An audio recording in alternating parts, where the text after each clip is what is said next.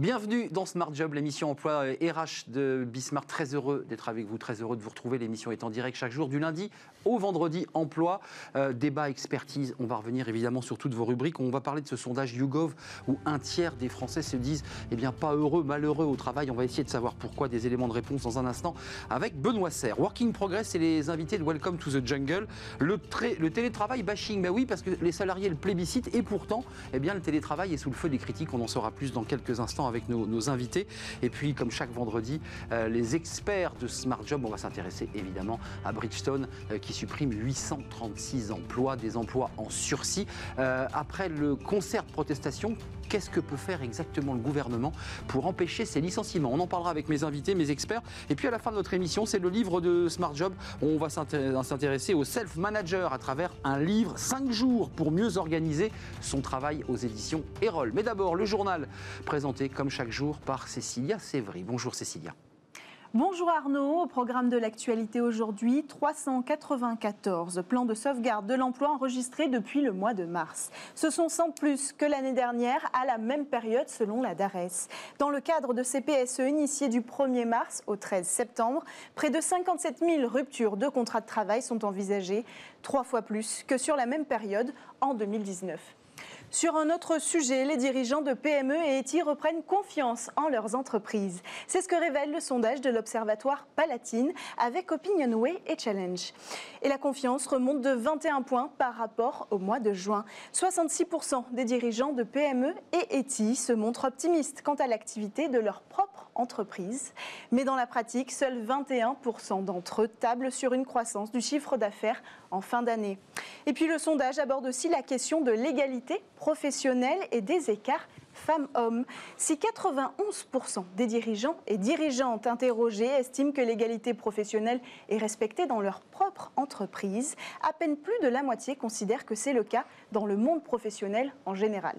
Enfin, plus de 80% de participants pointent des écarts de salaire entre les femmes et les hommes.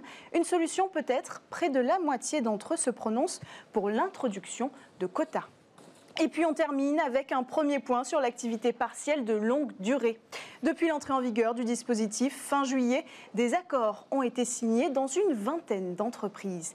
Des entreprises de taille variée qui vont de la PME à l'équipementier aéronautique Safran où il concerne 6000 personnes. Pour rappel, l'activité partielle de longue durée s'inscrit dans le plan de relance pour préserver les emplois et sauvegarder les compétences. Une mesure de soutien financier par l'État et l'UNEDIC. Un dispositif temporaire, les entreprises peuvent en bénéficier jusqu'au 31 juin 2022. Voilà pour les informations d'aujourd'hui. C'est à vous Arnaud.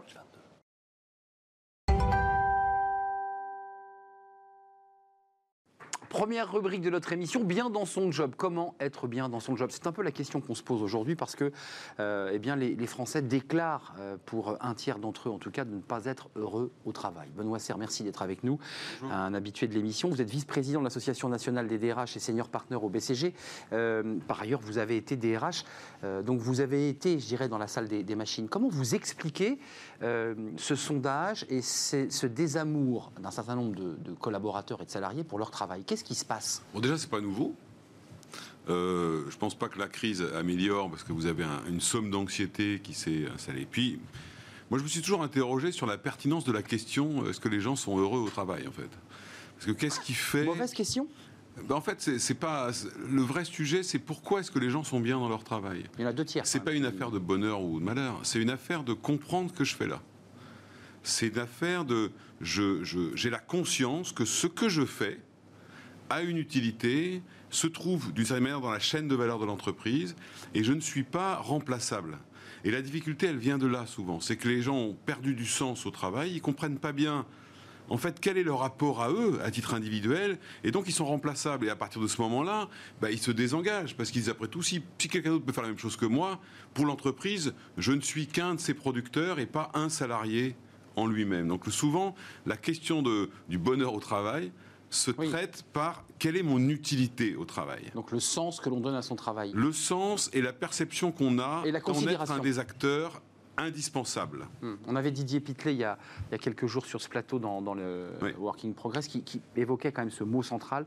Il faut remettre de la considération. Est-ce que c'est ça qu'il manque aussi dans, je dirais, dans la relation qu'entretiennent les managers avec leurs collaborateurs? Alors pas forcément, mais la difficulté de la considération, c'est comme le mot bienveillance, c'est des utilisations de mots un peu valises. Hmm. Euh, Le, le vrai sujet, d'ailleurs, quand vous regardez les raisons profondes pour lesquelles les gens quittent une entreprise, euh, quand ils démissionnent par exemple, euh, souvent la, cause initiale, c'est la relation avec le management de proximité. Hmm, le, le N plus 1. Voilà, le N plus indirect, c'est pas euh, les grandes stratégies, c'est le fait que quand je viens le matin, j'ai pas le sentiment que euh, j'ai une relation de proximité qui fait que j'ai pas le sentiment d'être écouté, etc. Vous savez, il y a il y a, un, il y a- il y a un- un grand chercheur en management qui s'appelle Peter Drucker, qui est un des papes, un des papes du management, et qui avait dit le management, c'est donner chaque soir à son collaborateur l'envie de revenir le lendemain matin.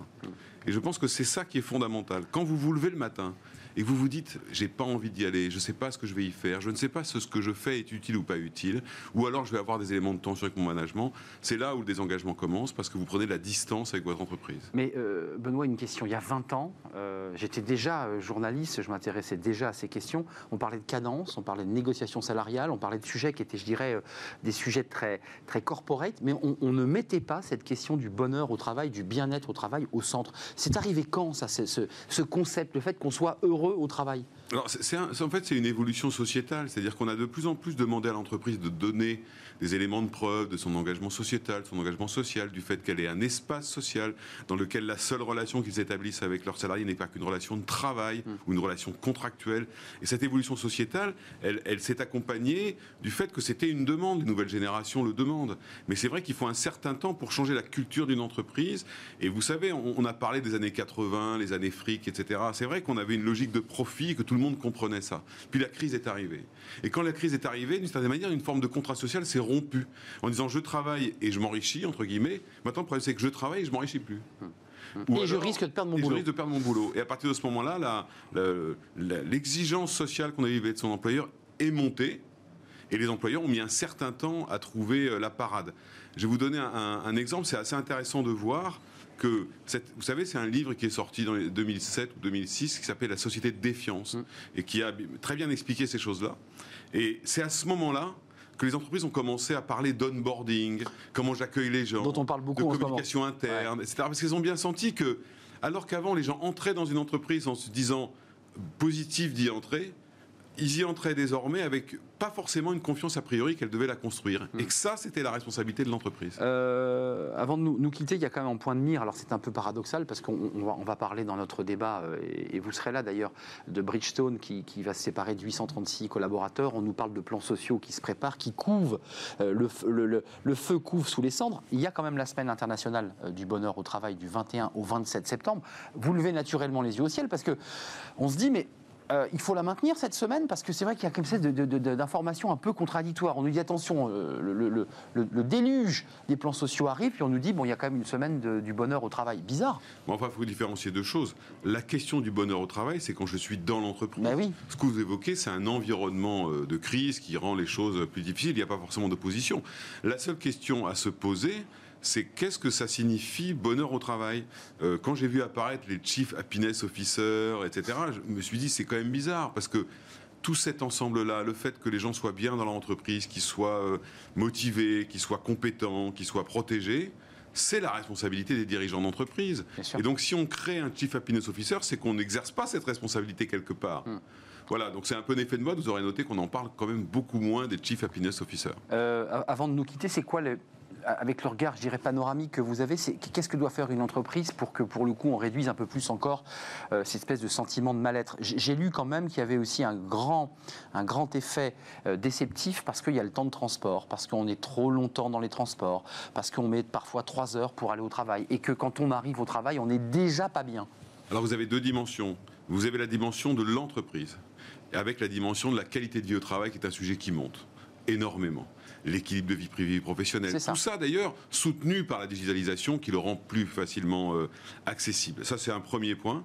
Le second point, je crois que dans la société dans laquelle nous sommes, hyper transparente, on sait tout tout de suite, le temps médiatique, on en parlera tout à l'heure du temps médiatique sur Mm. l'affaire Bridgestone, parce qu'il est très intéressant ce temps-là, euh, fait que je crois qu'il faut être transparent vis-à-vis de ses collaborateurs, expliquer pourquoi on fait les choses, expliquer comment on va les faire, euh, même si elles sont difficiles quelquefois. Et puis on ne peut pas promouvoir des modèles de management qu'on appelle bottom-up et conserver un modèle super hiérarchique où en fait il n'y a que en haut qu'on décide. Hmm. Ça, c'est pas cohérent. Il faut faire aussi euh, percoler, Alors, remonter. On demande aux gens de participer à la définition de sa stratégie. Vous avez plein de boîtes qui font ça. Eh ben, il faut les associer à son déroulement et pas leur dire bah, merci de nous avoir donné vos idées et maintenant vous faites ce qu'on vous dit. Hum, circulaire, rien à voir. J'écoutais d'ailleurs le patron de la CFDT qui sort un livre qui racontait Oui. ça dans son livre. hein. Oui. Là, On négocie pendant trois heures, puis à la fin, le gouvernement dit bah, c'est comme ça qu'on va Oui, faire. mais ça c'est autre chose. C'est Voilà. la différence entre concertation et Et négociation. négociation, oui, c'est la Sujet, subtilité. euh, très Il compliqué. y a une subtilité. Euh, à très vite, Benoît Serre, puisqu'on va parler euh, de Bridgestone dans quelques instants. Merci d'être venu sur notre plateau cette semaine du bonheur au travail. On en reparlera hein, du 21 au 27 septembre de cette année. C'est euh, bah, la semaine prochaine d'ailleurs. Euh, ça démarre lundi. Merci Benoît d'être venu sur notre plateau. Tout de suite, la suite de notre rubrique Working Progress avec les invités de Welcome to the Jungle.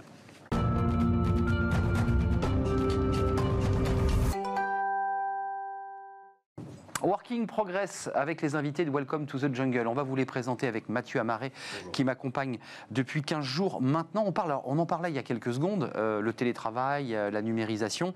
Il y a un télétravail bashing, c'est-à-dire que c'est assez paradoxal, ça a été plébiscité.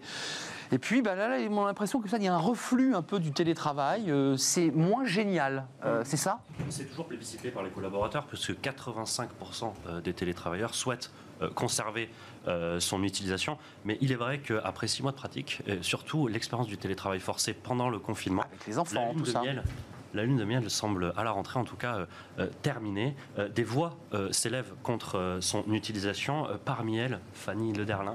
Fanny, bonjour. Bonjour. Euh, Vous êtes doctorante de philosophie à l'Université Paris 1, Panthéon-Sorbonne, auteur de l'ouvrage Les dépossédés de l'open space, et puis euh, autrice aussi de quelques tribunes récemment contre le télétravail, euh, dans Libération, dans Le Monde, euh, plus récemment.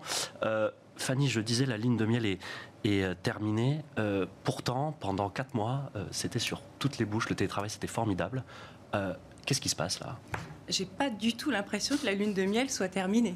Euh, J'entends pas tellement ces voix s'élever. Vous avez cité ce chiffre des 85% de, Mmh. de travailleurs qui plébiscitent le télétravail.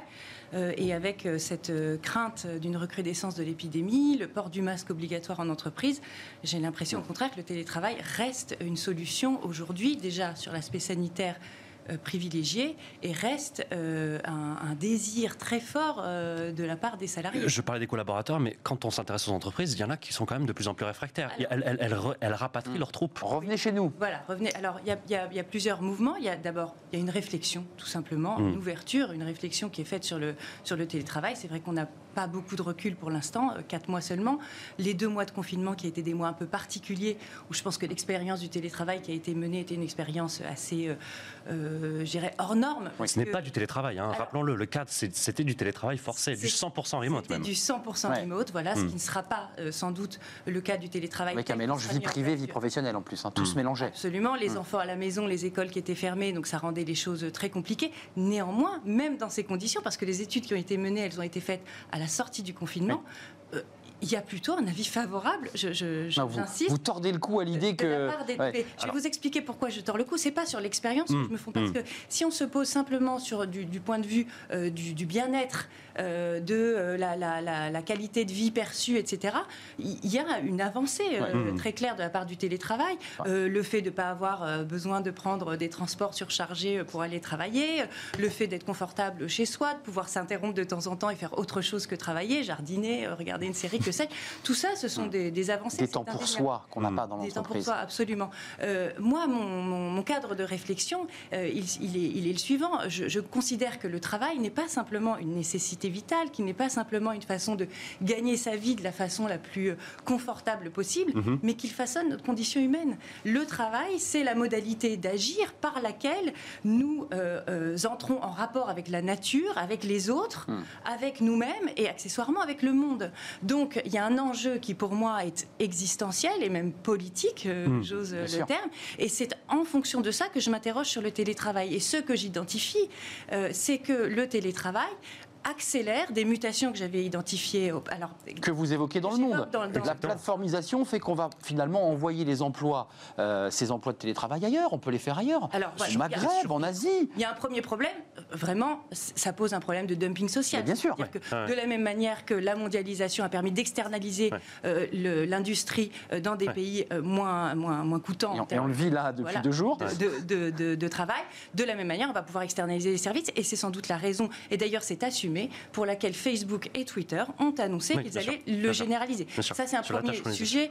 Mais si on, si on, continue votre réflexion sociétale, qui m'intéresse beaucoup, sur le fait que le télétravail, par l'isolement qu'il suppose, conduit à une, une atomisation pardon, du, du travailleur, donc à une rupture du lien social que l'entreprise avait pour habitude de solidifier. C'est ça que vous voulez alors, dire? C'était pas l'entreprise qui avait l'habitude, en tout cas, le lieu de travail était un lieu de socialisation. C'est essentiel. Un lieu de socialisation où effectivement on fait quelque chose en commun, on participe à un projet collectif, mais aussi accessoirement, eh bien, on mène des actions collectives, pourquoi pas des luttes. Il y avait toute une dimension aussi politique mmh. qui est essentielle à la syndicale, politique. absolument, à la vie en société. Mmh. Ce que euh, j'identifie, je suis absolument pas la seule. Daniel Linard, qui est une sociologue, que je cite beaucoup mmh. dans le livre, euh, Pascal Dibi aussi, l'auteur d'Ethnologie du bureau, qui euh, dans l'IB faisait exactement le même constat que vous. Tout à fait. Depuis une quarantaine d'années, on va dire depuis les années 80, il y a un mouvement managérial très clair, très identifié, qui constitue à défaire les solidarités de groupe. On individualise. Individualiser, voilà, les hmm. rapports managériaux. Ça passe par l'individualisation, par exemple, de la négociation salariale. Salariale, bah oui. Mais pas que. Euh, tout, tout, un tas de systèmes, de, de, de méthodes managériales qui consistent à faire croire aux travailleurs qu'ils sont des individus en concurrence hmm. les uns avec les autres hmm. et qu'ils n'ont pas. C'est ça le danger. Je, je, souligne votre point, hein, c'est pas nouveau. Hein. Euh, euh, l'ouvrage de Daniel euh, Linhart intitulé Travailler sans les autres, c'est 2009. Hein. donc, donc il y a On accélère selon vous le processus avec le je Covid. Pense que, alors voilà, avec le Covid et le télétravail, en fait, s'inscrit complètement dans. Et c'est pour ça aussi qu'on a pu si bien télétravailler. C'est aussi la raison pour laquelle on s'est retrouvé chez soi et qu'on a pu très bien continuer notre job parce qu'en fait, à mon avis, on télétravaille déjà dans nos mm. open space, mm. chacun euh, les uns à côté des autres, mm. avec de moins en moins de, liens. Euh. Excusez-moi, Fanny, si on revient dans le cadre de l'entreprise, euh, qu'est-ce que ça provoque? Euh, Daniel Linard parle de quête de reconnaissance individuelle, de repli narcissique sur le collaborateur. Qu'est-ce que ça suppose aussi pour les managers, les CEO qui ont leurs collaborateurs maintenant en télétravail, qui se posent des questions On est parti en psychanalyse là, on a quitté la philosophie, c'est intéressant. Oui, non, mais pour juste, pour juste concrètement, voilà, pour les, pour, les, pour les CEO et les RH qui nous regardent, qu'est-ce que, qu'est-ce que ça veut dire ce qui se passe Moi je pense qu'il y a plusieurs problèmes, je vais essayer d'être très pragmatique et d'évoquer ceux que, que j'ai en tête euh, là pour l'instant. Il y a un premier, premier problème, effectivement on s'adresse à des, à des DRH ou des dirigeants d'entreprise, c'est comment on maintient la culture d'entreprise, comment on maintient le projet commun. Ça, ça va être un, un, premier sujet. Et c'est pas simplement en, en, enfin, en, écrivant des chartes ou en définissant des purposes qu'on y arrivera. Il faut mm. qu'à un moment donné, les gens puissent se réunir et savoir pourquoi ils sont là tous ensemble. Ça, c'est le premier sujet. Euh, sachant que la culture d'entreprise est quand même un actif immatériel qui va qui valorisé vraiment de façon tangible dans l'entreprise. Le deuxième sujet, c'est comment on va mesurer la, la, performance des, des, travailleurs. Euh, il est indéniable que les télétravailleurs travaillent beaucoup chez eux. Ça, c'est sûr. Le temps passé, l'activité. Les études l'ont montré. Hein très bonne productivité. Mais alors, est-ce productif hmm. Je pense que là, pour le coup, il y a certainement des études qui vont devoir être menées pour euh, le vérifier.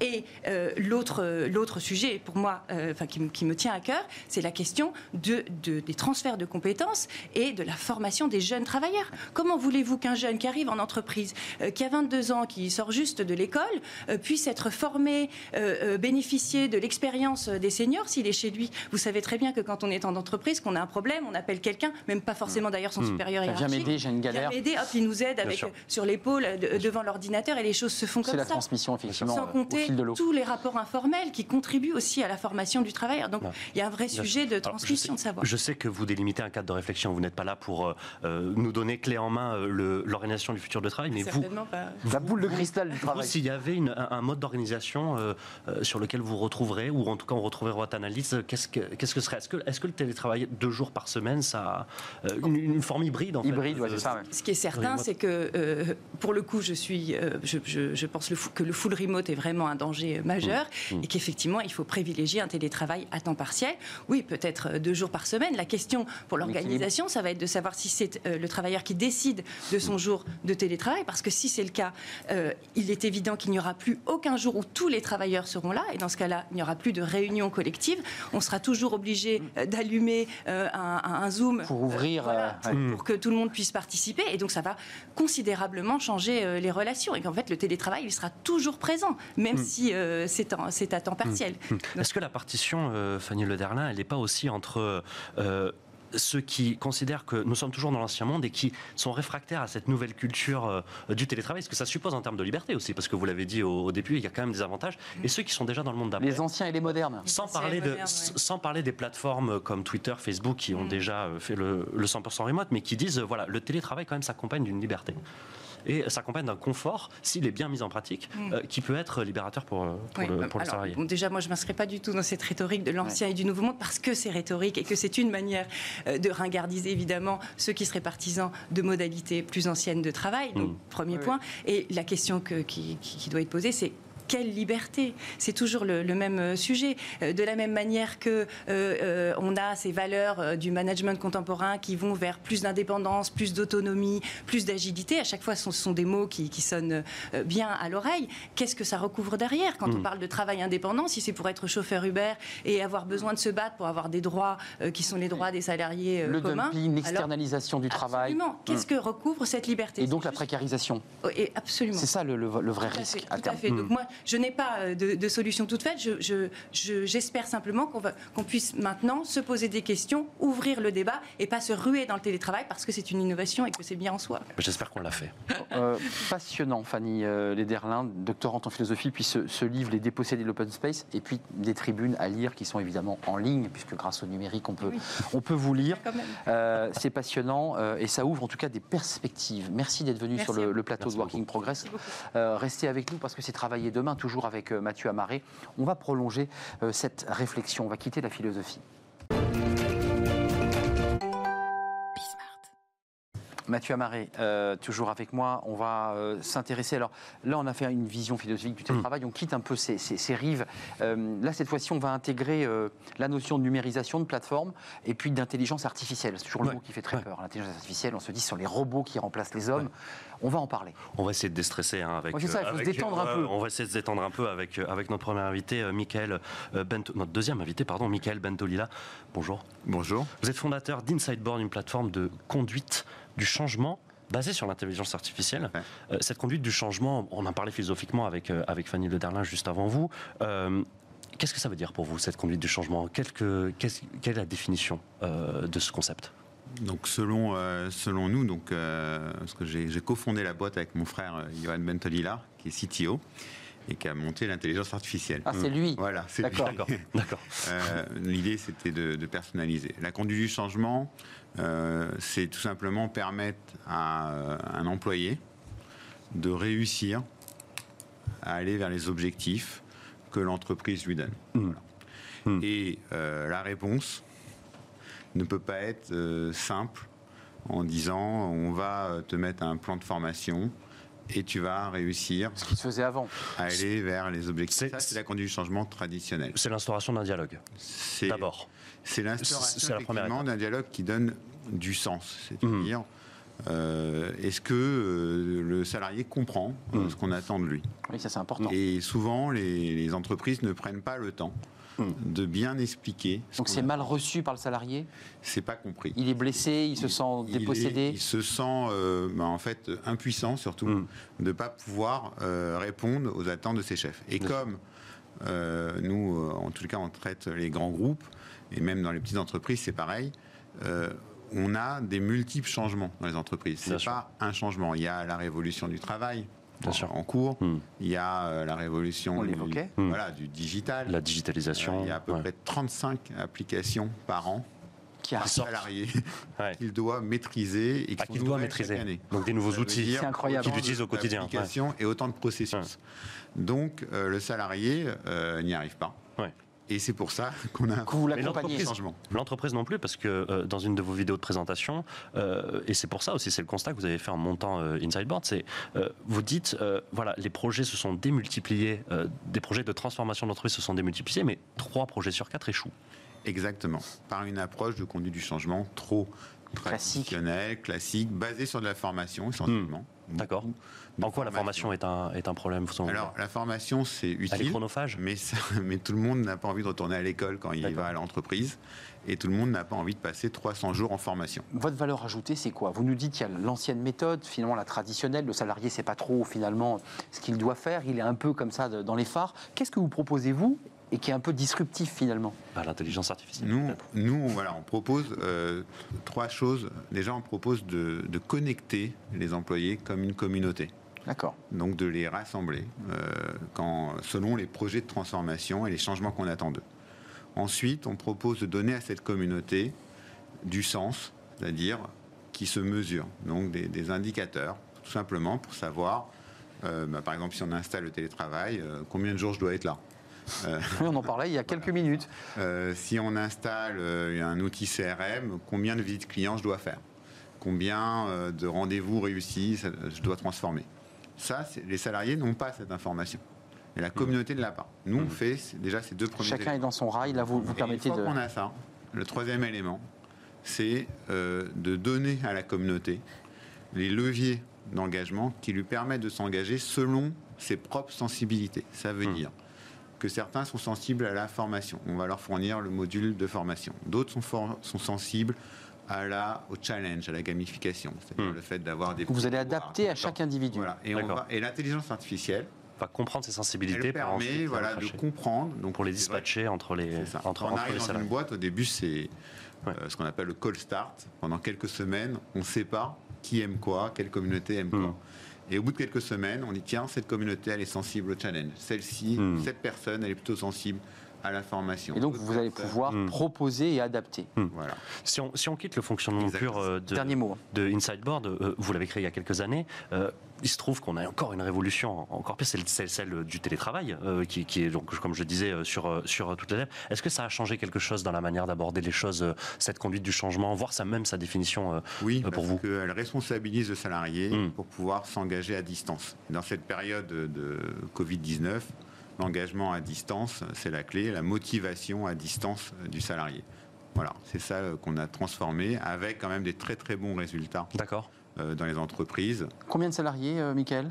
Combien de collaborateurs plus de, plus de 85. Plus de maintenant. 85. Et donc en développement, si je comprends bien. Voilà, on, Euh, on double chaque année. euh, Ah oui, Donc c'est- une entreprise qui, qui explose. Euh, Michael Bentolila, merci d'être venu sur le plateau. merci beaucoup. Euh, fondateur d'Inside Board, qu'on l'a compris, co-créé, co-développé avec votre, votre frère. Merci, merci à Mathieu, merci à, à Mickaël pour cette dernière rubrique de la semaine de Working Progress avec les invités de Welcome to the Jungle. Tout de suite, c'est le cercle RH.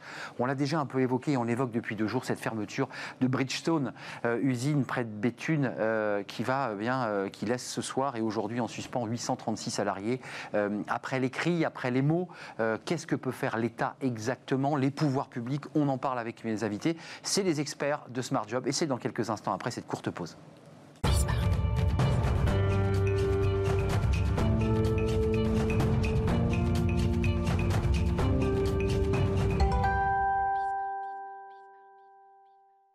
Experts de euh, Smart Job, c'est chaque vendredi euh, pour euh, bien expertiser, analyser, débattre des sujets d'actualité. Et il y a évidemment le sujet d'actualité autour de l'emploi, c'est cette fermeture de l'usine Bridgestone.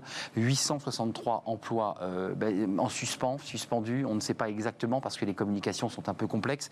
Des cris assassinats pour Xavier Bertrand, révoltant pour le ministre de l'économie. Le porte-parole est intervenu. C'est vrai que c'était des protestations avec des mots très forts. La réalité aujourd'hui, c'est qu'est-ce que peut faire et qu'est-ce que peuvent faire les pouvoirs publics pour eh bien, empêcher une entreprise internationale, un groupe leader mondial du pneu, de fermer l'un de ses sites? C'est un débat qui est récurrent dans notre histoire des, usines et de l'industrie. Euh, Glencore avec Metal Europe en 2003, il y a eu d'autres, euh, Michelin qui se séparait de 7500 collaborateurs. Et puis si vous suivez notre émission, ben, je, vais vous présenter mes invités, mais j'évoquais Lionel Jospin dans un débat précédent qui disait l'État ne peut pas tout.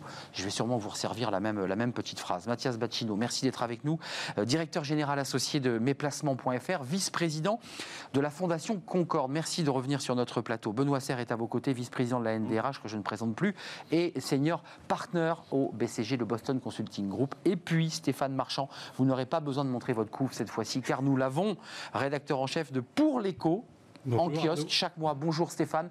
Quand, alors là, vous avez choisi un titre, vous n'avez pas prévu la fermeture de Bridgestone, mais quand l'argent tombe du ciel, bah, le débat va être posé parce qu'il y a cette idée de euh, vous avez reçu des aides publiques, euh, vous devez les rendre, l'État vous a aidé. Euh, que se passe-t-il? D'abord, un mot de diagnostic pour que ceux qui nous regardent y voient clair. On peut considérer, vous en êtes d'accord j'imagine, que c'est le premier plan social, c'est le premier test pour le gouvernement d'une liste de plans sociaux qui s'annonce ou pas, Mathias Bacchino non, c'est un test pour le gouvernement. moins de voitures vendues, moins de pneus euh, accrochés aux roues, une usine qui fabrique des pneus trop chers. Bon, ben voilà, il y a une réalité économique. En fait, euh, euh, bon, c'est un sujet, la désindustrialisation des territoires, qui est un sujet majeur, qui est un, des grands oubliés de l'action politique de ces 30 dernières années. Malgré Nicolas Sarkozy, il y a trois semaines, vous avez vu qu'il voulait relocaliser les industries quand même, hein, je, le, je, le, dis. alors, rien n'a été fait pour réindustrialiser notre territoire en France depuis 30 ans. Comme ça, au moins, les choses sont claires. Euh, la France subit euh, un taux d'imposition des entreprises qui est de l'ordre de 18% du PIB contre 11% en Allemagne et 12% en moyenne en Europe. Ça représente à peu près 150 milliards d'euros de charges en plus pour les entreprises françaises. Donc, euh, ça, rogne la compétitivité en, France, pour le même budget, on finance deux ingénieurs quand on en finance trois en Allemagne. Donc voilà, les handicaps sont immenses, ils ne datent pas du Covid. Euh, cette fermeture d'usine n'a, à ma connaissance, rien à voir avec la crise euh, que nous connaissons actuellement. Elle n'a rien à voir en tout cas, euh, la décision a été prise. Chronique d'une mort annoncée, dit-on. Ça fait longtemps que l'entreprise l'aile. Ça fait longtemps, le Covid n'y est pour rien. Mm. Euh, ça fait longtemps que cette entreprise fait l'objet, par ailleurs, de sous-investissement de la part de son actionnaire. Volontaire. Volontaire. Hein. Très probablement volontaire. On n'investit plus dans les machines, on laisse l'entreprise mourir doucement. Sur le diagnostic, je, je ferai vraiment une différence très nette entre deux éléments. Un élément spécifique à Bridgestone, qui est le fait qu'on est là face à une entreprise qui a sciemment euh, euh, organiser, cette fermeture. Hum. Donc là, l'action politique est nécessaire et on salue euh, d'ailleurs, je crois tous, l'espèce d'union sacrée qu'il y a face hum, à ce comportement d'entreprise. De Xavier Bertrand à Bruno Le Maire. Un autre sujet, et il ne faut pas le dissimuler, parce que c'est le plus important, c'est ça la réalité, c'est ce qui a conduit à la crise des Gilets jaunes en grande partie c'est la désindustrialisation des territoires. Stéphane Marchand, euh, comment vous regardez ce dossier? Parce que ça soulève euh, des questions qui sont déjà là et qui vont arriver dans les semaines à venir, parce que ça ouvre un certain nombre de débats. Que peut faire le gouvernement Que peut faire l'État? Lionel Jospin, au moment où Michelin ferme, supprime 7500 euh, salariés, se sépare de 7500 salariés, l'entreprise est bénéficiaire, on s'en souvient. Lionel Jospin dit sur un plateau de télé euh, l'État ne peut pas tout, le gouvernement ne peut pas tout gérer. C'est pas possible d'entendre ça aujourd'hui. Le gouvernement ne peut pas gérer la crise de cette manière sur, sur une idée que l'entreprise se gère d'elle-même. Au, risque de vous décevoir, euh, je pense que Lionel Jospin a raison. L'État ne, peut pas tout et ne doit pas tout. Il y a là un drame social incontestablement. 800 hein. emplois directs, plus de 800. 4000 emplois indirects. Indirects, bien sûr. sur un bassin d'emplois qui était 3, comme le faisait remarquer mon interlocuteur. 16 000 emplois dans la région. Donc effectivement, c'est une catastrophe sociale. C'est une catastrophe euh, démographique peut-être. Et du, coup, c'est une catastrophe politique. Qui touche souvent le Nord hein, et le Pas-de-Calais. Hein, c'est quand même des régions. Euh, c'est que la fermeture d'une usine en économie, c'est classique. Il y a une surcapacité de pneus en Europe. Ça fait 15 ans que ça dure. C'est évident. Michelin a récemment fermé deux usines. Il n'y a pas de, à La Roche-sur-Yon, je crois. Absolument. Euh, et, et, donc, c'est tout à fait, je dirais, normal normal. Le tout, c'est que, comme monsieur vient de le faire remarquer, on est dans une phase de désindustrialisation chronique du pays, de délocalisation exactement. Et donc, quand ce drame se produit, il n'y a pas de plan B, il n'y a pas de solution alternative. Sauf si, comme on l'indique, peut-être, peut-être, si on a de la chance, une usine va s'installer à quelques kilomètres de là et la reconversion des, euh, des ouvriers de Bridgestone pourrait, en théorie, se faire. J'évoquais Metal Europe, on l'a déjà oublié, c'est loin, c'était 2003, une usine de plomb, de métaux non ferreux, 835 euh, ouvriers, tenus par un, fonds d'investissement suisse. L'État n'a rien pu faire.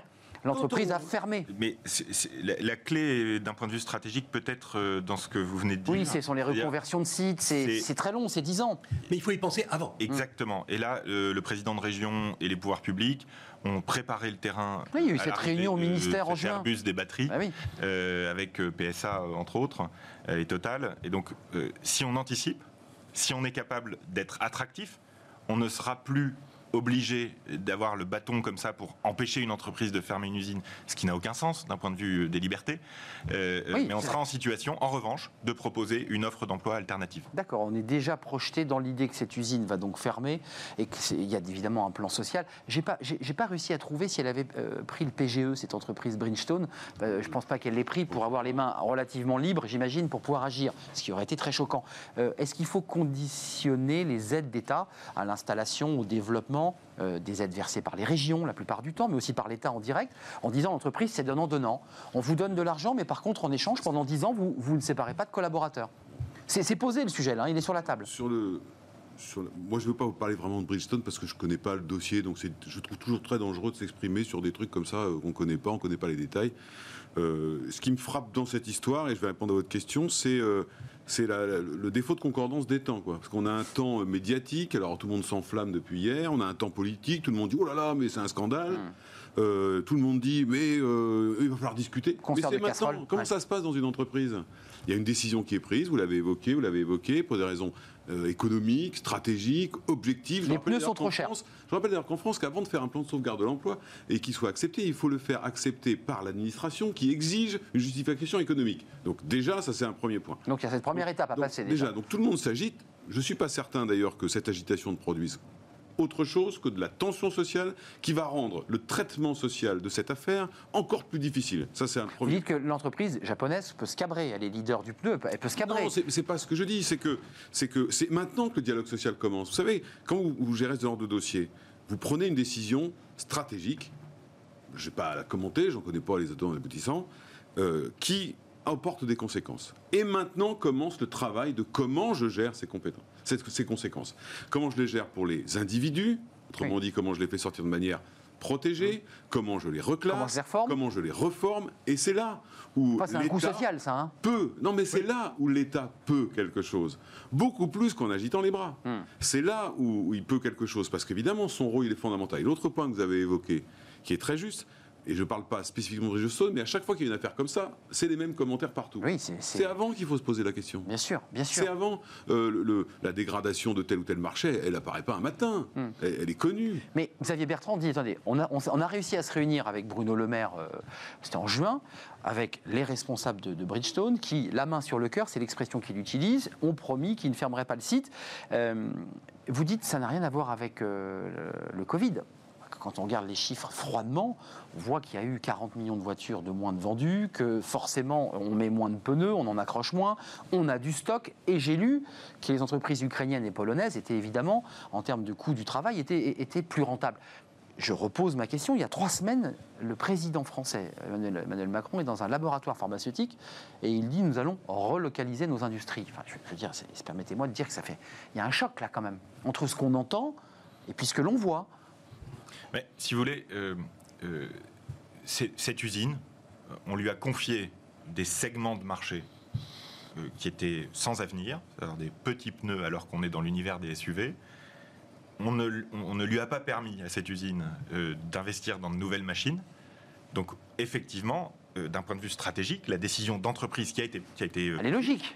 c'est une décision qui consiste à déshabiller une usine pour en habiller une autre en Pologne C'est ça. parce qu'en Pologne, c'est plus facile, c'est plus euh, financièrement plus attractif de développer des activités. Donc vous dites qu'il faut appuyer sur le levier fiscal, faire baisser le coût du travail en Bien France. sûr. D'accord. Mais bien sûr, Il y a un danger, hein, parce que c'est un dire- sujet très, très Ah oui, polémique. il faut- les impôts de il- production. il- il faut qu'on arrête d'être les idiots utiles de la mondialisation. Je veux dire, à un moment donné, il faut que ça cesse. Donc, euh, la C3S, euh, c'est une évidence, il faut la supprimer.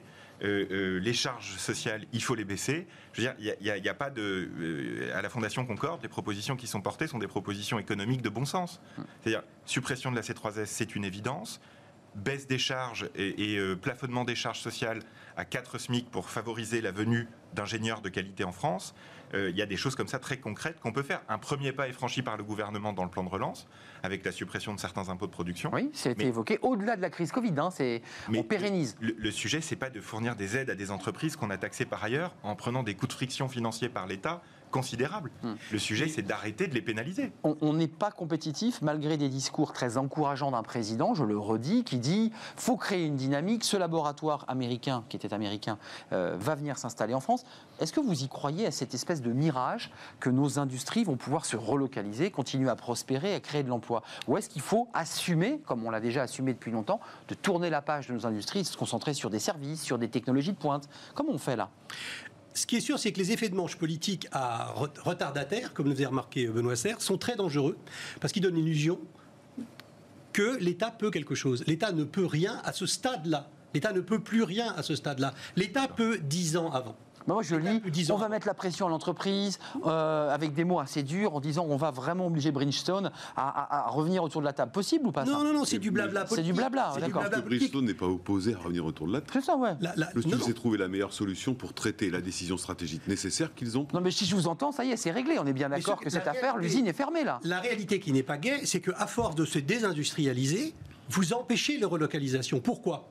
Parce que vous avez, il y a beaucoup d'entreprises qui voudraient se relocaliser, penseraient que la compétitivité française serait capable de supporter la relocalisation, mais ils découvrent que les jobs dont ils ont besoin n'existent plus. Parce qu'à partir du moment où des pans entiers de On perd l'industrie des valeurs ajoutées, du et savoir-faire. s'effilochent, Bah oui. il n'y a plus les compétences. Évidemment. Et donc vous ne revenez pas. C'est fini. Le, le tissu biologique nécessaire n'existe plus. Stéphane, je précise que quand on dit relocaliser, c'est dans le cadre d'entreprises françaises qui ont décidé d'emmener leurs usines au Brésil, en Chine. Ça, c'est les entreprises françaises, mais il y a aussi des entreprises étrangères euh, qui peuvent aussi créer de l'emploi. Il ne faut pas l'oublier. Il, y a- il y a évidemment euh, le- le- des entreprises américaines qui s'installent en France, qui ont envie de le faire. Toyota, ouais. Toyota et quelques-unes. Euh, D'ailleurs, c'est le nord de la France. Il y a une chose, on parle beaucoup de la compétitivité. Alors c'est vrai que baisser un certain nombre d'éléments de coûts, ça peut avoir un impact sur le modèle social. Donc ça, ça entraîne un certain nombre de choses. Mais il ne oui, faut pas perdre de l'attractivité. Non, mais il faut pas perdre de l'attractivité, qui est différence de la compétitivité. Vous êtes un dirigeant international d'une entreprise. Si vous voulez vous installer en France et vous savez qu'au moment où vous allez vouloir prendre une décision, X ou Y, même pas de fermeture d'ailleurs, ça va devenir la croix et la bannière, vous hésitez. Pourquoi Parce qu'il faut passer su- par la direction, la mais le directe. sujet, c'est qu'il y a l'attractivité. Je vais vous donner Bah, un France, exemple. Aujourd'hui, de quoi ont besoin les entreprises? D'abord, avec cette crise, par exemple, elles ont besoin de pouvoir se réorganiser, se redéployer, ce qui signifie par réduire leurs effectifs, de changer leurs compétences, de se digitaliser Rapidement. rapidement. Or, en France, vous avez un modèle de dialogue social qui date des années 80 Hum. et qui fait que, en moyenne, pour réussir à modéliser une nouvelle organisation indispensable pour une entreprise plus performante, c'est 9, 10, 12 mois. C'est presque un an. À l'heure de la digitalisation, à l'heure de l'hyperconcurrence, c'est beaucoup trop long. Hmm. Et d'ailleurs, vous avez noté que justement pendant la crise, qu'est-ce que fait la ministre du Travail de l'époque? Elle réduit les délais de consultation. C'est ça qu'on a un sujet. Là, on est dans la transformation. Et je ne parle pas de Bridgestone en lui-même, de manière générale. C'est quoi les statistiques? 400 plans sociaux, 65 000 faillites, 1 million de chômeurs de plus à la fin de l'année. Voilà. Le plan de relance, il vient traiter des sujets d'urgence, et c'est très bien. Mais on a des sujets structurels de transformation qui ne sont pas forcément liés au coût, qui sont liés à l'agilité, qui sont liés à la vitesse de transformation. Euh, on a quand même des règles qui sont particulières. Quand vous voulez changer un référentiel métier dans une entreprise, vous devez le négocier. Pourquoi pas? Mais ça prend un temps fou. Or, dire qu'aujourd'hui, le- métier, il est le même pendant 10 ans, c'est une absurdité. Non, on le sait. il y a des batteries Et dans l'industrie, vous l'avez dit, Ah ouais. et dans les services. Donc c'est- c'est- il y a aussi cette dimension-là. Donc il faut faire attention. La compétitivité est une chose, mais à quel prix humain? Premier point. Et deux, l'attractivité. Ça, c'est pour répondre à pas Mathias Bacchino. des messages euh, euh, très angoissants à ceux qui auraient voulu euh, investir en France. Il y a d'autres cas où ça se passe euh, plutôt bien. Pour sauver les emplois, tout ne passe pas par la compétitivité, c'est-à-dire par la baisse du coût du travail. Qu'est-ce que vous répondez? Non, non, bien sûr. Alors, je, je- je voudrais juste. Non, mais comme ça, vous avez vais- un je vais- débat, non, mais je vais, euh, je vais, je vais, y- revenir parce que euh, euh, euh, quand on a quatre étapes de fabrication aujourd'hui dans une entreprise industrielle française, on est taxé quatre fois. Donc, on va chercher des sous-traitants à l'étranger. C'est aussi simple que ça. Il y a des éléments d'absurdité. euh, euh, qui sont liés au coût, mais pas que. Effectivement, les- le- la bureaucratie, la lourdeur Notre organisation, C'est un ensemble de choses, un écosystème, on pourrait dire, euh, qui permet ou non le développement d'entreprises industrielles. Or, on le sait, l'industrie, elle est avant tout dans les territoires, puisque l'immense majorité des usines sont à proximité d'une ville petite ou moyenne. Mhm. Et l'industrie, elle génère trois fois plus de gains de productivité que les autres là c'est Béthune. secteurs. Donc, on a un sujet considérable à créer l'écosystème nécessaire au développement d'activités industrielles en France. Mais Je vais juste vous répondre sur l'action des politiques à un moment voilà. donné d'émotions fortes. Je voulais l'ouvrir ce sujet parce que ça y est, c'est parti. Marine Le Pen, tout le monde est sur place, discute. Ce ne sont pas que des tentant. effets de manche. Ce ne sont pas que des effets de manche. Quand on a un président de région, un ministre, une autre ministre, qui ensemble décident de porter un message à une entreprise qui n'est pas une entreprise qui prend une décision stratégique de fermeture qu'on ne peut pas contester, qui est une entreprise qui a menti. Hmm. Euh, Au mois de juin, je l'évoquais. Et qui a organisé sciemment, on peut, on peut ne pas en Enfin, qui a organisé pour justifier mais qui a ensuite le fait oui, ça. Bon. Donc, face à ça, avoir des pouvoirs publics puissants, rassemblés, qui portent un message de fermeté, je considère que c'est utile. En revanche, comme vous, je trouve insupportable les propos des politiques euh, lors de ces fermetures d'usines Qui systématiquement sont souvent les mêmes. hein. qui ne sont jamais suivis d'effets dans la réforme. Ça, c'est insupportable. Mm. Mais l'action, à un moment donné, face à une entreprise qui n'est pas euh, euh, très bienveillante, c'est le moins qu'on puisse dire, là, je, moi, je, soutiens ça. Mais je, le redis, ce test, ce premier test, euh, j'allais dire politique, c'est un crash test pour le gouvernement. D'autres plans sociaux d'envergure. On, parle peu d'Air France, mais Air France est en très grande difficulté. Airbus évoque 5000 euh, suppressions de collaborateurs, c'est pas rien. Euh, ça pose quand même la place d'un État euh, face à son, à, son, tissu économique. Globalement, si j'entends bien ce que vous me dites collectivement, hormis penser à l'après, formation, requalification, aménagement du site, globalement, c'est chronique d'une mort annoncée, Bridgestone. Alors, probablement, on dit toujours il ne faut pas que l'État soit pompier, il faut que l'État soit stratège. Oui, mais ça, ça, ça, on le l'entend depuis 30 on ans, l'entend beaucoup, mais ça, Ouais. ça reste une formule qui décrit bien la, la nécessité. Ouais. Deuxièmement, il faut installer un climat psychologique différent. C'est un vœu pieux, évidemment, parce qu'on est en France, mais euh, il ne faut pas transformer chaque perte d'emploi en tragédie grecque. Mais c'est ce qui va se Ça passer. sert à rien de protéger des emplois indéfiniment. Ce qu'il faut, c'est protéger des personnes. Le drame, c'est que des hommes et des femmes se retrouvent dans une situation où, devant les écrans de télévision, ils disent ma vie est terminée. Parce que leur usine ferme. Ça, ça c'est Et on va l'entendre, et on l'a entendu. Et, on va entendre. Et les, et les hommes, les hommes et les femmes politiques vont être obligés, obligés, parce certains qu'ils doivent être au diapason de l'émotion populaire, obligés de commander sur les mêmes termes. C'est ça le drame. C'est un drame de la formation. Et la formation, c'est des choses de très long terme. Le, le temps médiatique, puisque vous l'évoquiez tout à l'heure, il y, a- il y a quand même ce cette espèce de triptyque fermeture d'usine, euh, protestation, cris, euh, mots très durs la plupart du temps. Et puis un temps médiatique où les médias ben, viennent poser leur caméra quelque temps pour euh, donner la parole à ces salariés en difficulté, voire même euh, licenciés. Puis ensuite, on- on- les médias s'en vont, passent sur une autre Oui, actualité. mais- mais- Et on oublie euh, Bridgestone. Ne le prenez pas mal, mais c'est plutôt mieux. Parce que maintenant, aujourd'hui, dans les entreprises confrontées à ça, Bridgestone ou d'autres, parce qu'il y en aura d'autres. Oui, c'est ce que je vous disais, hein, c'est le début de. Surtout les laisser, avec le représentant du personnel, trouver une solution calmement, Loin des caméras. Loin des caméras, qui effectivement ne changera pas forcément la décision finale, mais qui créera des conditions de sortie protectrices. Il y a plein de solutions en revanche qui existent en France Hors depuis ordonnances de 2017 en particulier. C'est pour ça que j'évoquais le temps. Moi, je ne pense pas que les agitations, les cris, les tempêtes qu'on entend vont aider la situation. Euh, il faut, enfin, vraiment, comme des rages, Il y a des, vécu, ouais, ces il y a des choses-là. échéances électorales, hein, Vous par ailleurs. euh, asseyez mais et vous discutez et vous trouvez des solutions. Mais euh, et c'est comme ça que ça se passe. Et c'est ce qui va se passer d'ailleurs. Le temps du dialogue social, il commence maintenant dans cette entreprise.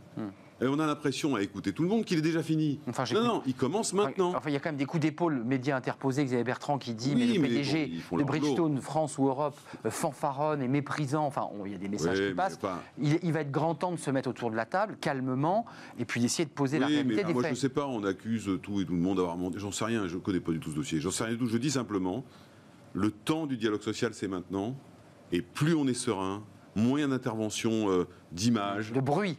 plus on trouvera les, les moins mauvaises solutions possibles. Et là, vous avez raison.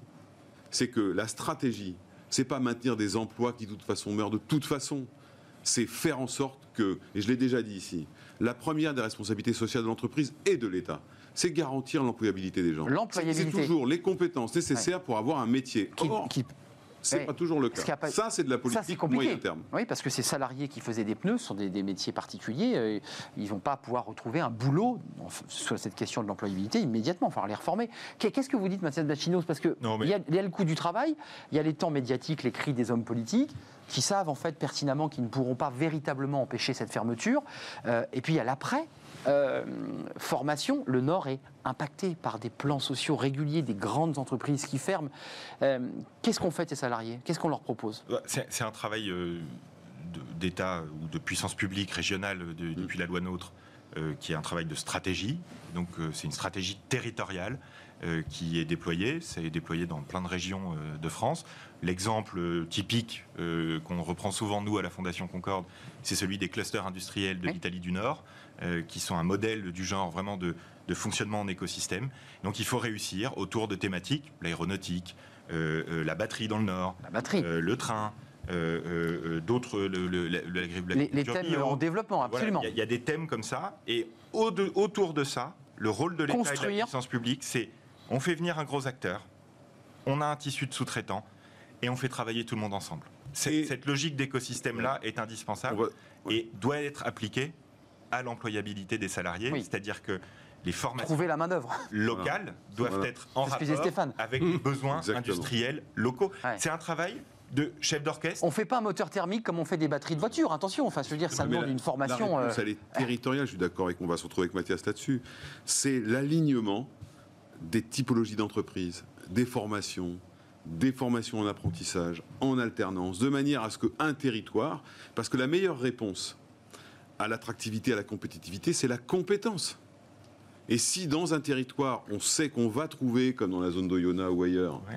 des compétences très pointues, vous allez voir que les entreprises vont venir, coût ou pas coût, parce que le rapport coût-compétence sera favorable. Enfin, Ça, c'est des politiques ce que disait publiques. Stéphane tout à Et- l'heure. Et on- il faut reconnaître que le Nord, que vous avez cité, Ah oui. que je connais bien, une région. euh, va, euh, est très impacté, Durement impacté. et que les politiques développées, je ne fais pas de politique en l'occurrence, par Xavier Bertrand, depuis quelque temps, dans cette affaire, vont vraiment de ce sens-là. Hmm. C'est une approche territoriale. et pragmatique. Non pas protectionniste, Hmm. mais intelligente. C'est ça, là, là, les politiques peuvent. Tout à fait. Euh, Stéphane, un dernier mot pour conclure, il nous reste 20 secondes. Euh, L'avenir, c'est que l'État mette la main à la poche, parce que c'est la, c'est la une de votre journal, sans penser à Bridgestone, évidemment, à l'époque. L'avenir, l'État va mettre la main à la poche, mais je, je crois que la, la- la bonne nouvelle, C'est terminons terrible, par hein. une bonne nouvelle, en dépit des coûts du travail en France, il y a tellement de compétences en France, Oui. il y a des infrastructures de telle qualité, il y a des ingénieurs On de est attractif. qu'on reste attractif. Et quand on fait le, le classement des investissements dans le vrai. monde, on est 2, 3, 4, enfin on est très très bien placé. Hum, Donc c'est exact. Terminons sur cette note-là. Essayons d'avoir un peu d'espoir. 863 salariés suspendus euh, ben, à la décision euh, d'un groupe euh, mondial de- du pneu. C'est à Béthune, c'est l'affaire Bridgestone. On l'a décortiqué ensemble. Merci à Mathias Bacchino, directeur général placement associé placement.fr et puis vice-président de la Fondation Concorde. Merci d'être venu. Merci à Benoît Serre, vice-président de la NDRH. On parlera de vous la semaine prochaine hein, puisque c'est euh, votre euh, bilan annuel de la NDRH. Mais surtout, il faut une enquête et très intéressante qu'on va- sur la perception des entreprises, qu'on va à la décortiquer. situation et au plan de relance. si vous en êtes d'accord, parce que On va pouvoir. euh, Voilà, la présidente de la NDRH viendra Voilà, présenter, euh, 3500 DRH qui évidemment Exactement. qui sont 5000, euh, 5000. 5000, vous voyez, j'étais, encore plus bas. Euh, Et merci à Stéphane Marchand, euh, rédacteur en chef pour l'écho, avec, on l'a vu le, le titre à plusieurs reprises, euh, l'argent qui tombe du ciel. C'est un mensuel, il est en kiosque. Euh, c'est pas fini, hein, Smart Job, ne partez pas. Euh, on s'intéresse à un livre, vous savez, c'est le livre de, de Smart Job chaque vendredi. On s'intéresse au self-manager. L'auteur va venir me rejoindre dans quelques instants, c'est là.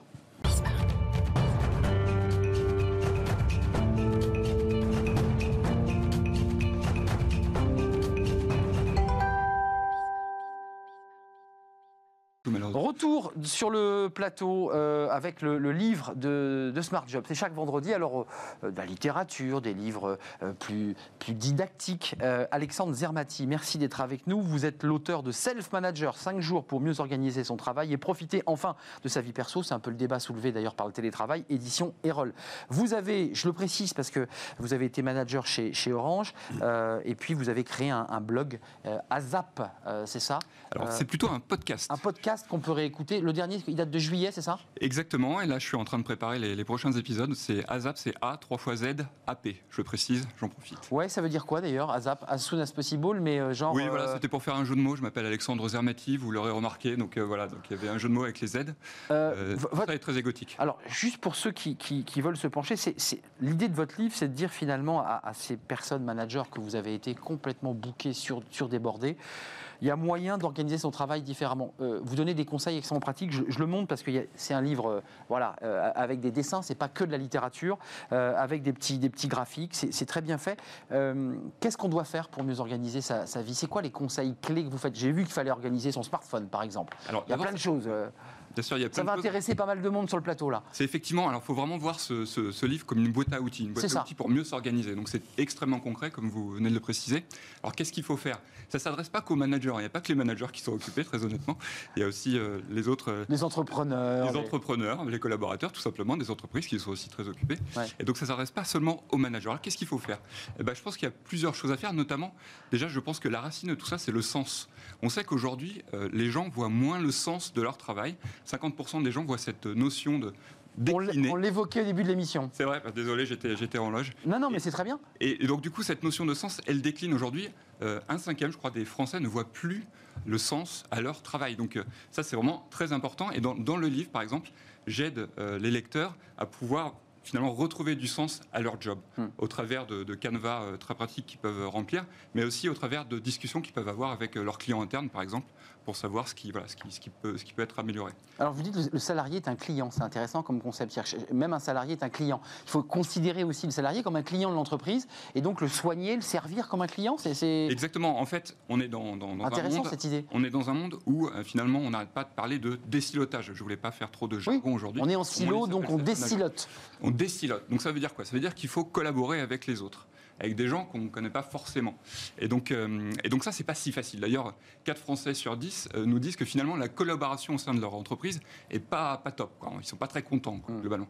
Et donc c'est là où il faut euh, euh, trouver des outils pour mieux collaborer avec les autres. Mm. Et donc par exemple, faire des réunions plus efficaces. Euh, donc là, je donne par exemple une technique qui consiste à évaluer ses propres réunions au travers de ce qu'on appelle un rôti. Alors c'est le rôti, c'est pas le rôti. Mais c'est pas un retour. Merde, hein, ouais, j'ai vu. Euh, attention, je vais parler anglais, c'est le Return on Time Invested. D'accord. Euh, et en fait, il s'agit droit. de noter, d'évaluer, de faire évaluer par euh, les gens qui assistent à votre réunion, bah, de la faire évaluer par, par les gens qui y assistent, Ouais, c'est une méthode japonaise où parfois on évalue son manager. On- le manager dit bah, comment vous m'évaluez? Moi je viens de vous évaluer, évaluez-moi. Exactement. C'est pas si simple d'ailleurs hein, d'évaluer son propre manager. C'est pas si simple. Et donc, euh, voilà, bah, il y a notamment un expert qui s'appelle Louis Vareille, que je salue d'ailleurs au passage, et qui, qui nous donne ce conseil dans, dans le livre. Euh, il y a préparer sa réunion, il y a la manière de la- de l'animer, et vous parlez même du casting qui est nécessaire pour une réunion efficace. C'est-à-dire que vous dites, alors, attends, lui, lui, il me plaît pas, je le prends pas, lui, je l'aime bien. Non, non, c'est Non, c'est- je, je vous taquine. hein. c'est tout le contraire. Euh, déjà, on n'a pas forcément le choix des affinités Bah, qu'on a oui, gens qu'on a en réunion. on choisit pas les gens qu'on a en réunion. Euh, ça serait pas professionnel entre guillemets. Euh, non, en fait, là, l'idée c'est moins le casting que les rôles, ce qu'on appelle les rôles. C'est-à-dire de se dire d'être bien conscient que dans une réunion, il y a plusieurs rôles pour que ça soit efficace. Donc on le théâtralise un va- peu, chacun a son rôle. C'est exactement ça. Ouais, c'est exactement ça. J'aurais pas dit mieux. C'est-à-dire qu'il y a un facilitateur, c'est-à-dire quelqu'un qui va être là pour justement un peu ce que vous faites aujourd'hui finalement, pour aboutir à l'objectif de la réunion. Faire accoucher, quoi. Exactement, faire accoucher. Euh, il va y avoir également un secrétaire qui va être là pour noter voilà, ce qui se dit, ou en tout cas les points d'action, Bien par sûr, exemple. bien sûr. Et puis il y a les participants, naturellement. Mais là, si on a déjà ces deux rôles-là, c'est quand même très bien. C'est bien, bien parti, on peut se dire que la réunion va être réussie. Avant de nous quitter, parce que ça, ça, ça intéresse évidemment aujourd'hui encore plus, euh, comment, et ça c'est le chapitre 17, comment mieux organiser sa vie de famille pour avoir plus de temps à soi? Tout le monde en rêve. Comment on fait? Vous avez des, des clés? J'ai euh, j'ai regardé un peu ce qui se passait, en fait. Ouais, parce que vous avez fait un benchmark hein, quand même euh, assez global hein, à Ouais. travers ce livre. hein. Exactement. Donc en fait, ce qu'on voit, c'est que finalement, le, euh, la vraie question, c'est la question du temps d'écran, en tout cas. C'est-à-dire que on a, enfin, on a augmenté de 50% de notre temps d'écran en euh, 10 ans. C'est effrayant quand on reçoit la notification. On du- passe 5 heures, et c'est des chiffres qui sont peut-être déjà un petit peu anciens, 5 heures sur son smartphone, C'est énorme, euh, enfin 5 heures sur, sur un écran tous les jours. par jour. hein. Par jour, exactement. Et donc, si on réussit à passer moins de temps sur ces écrans, on va certes se déconnecter un petit peu de ses contacts, mais se reconnecter à ses proches.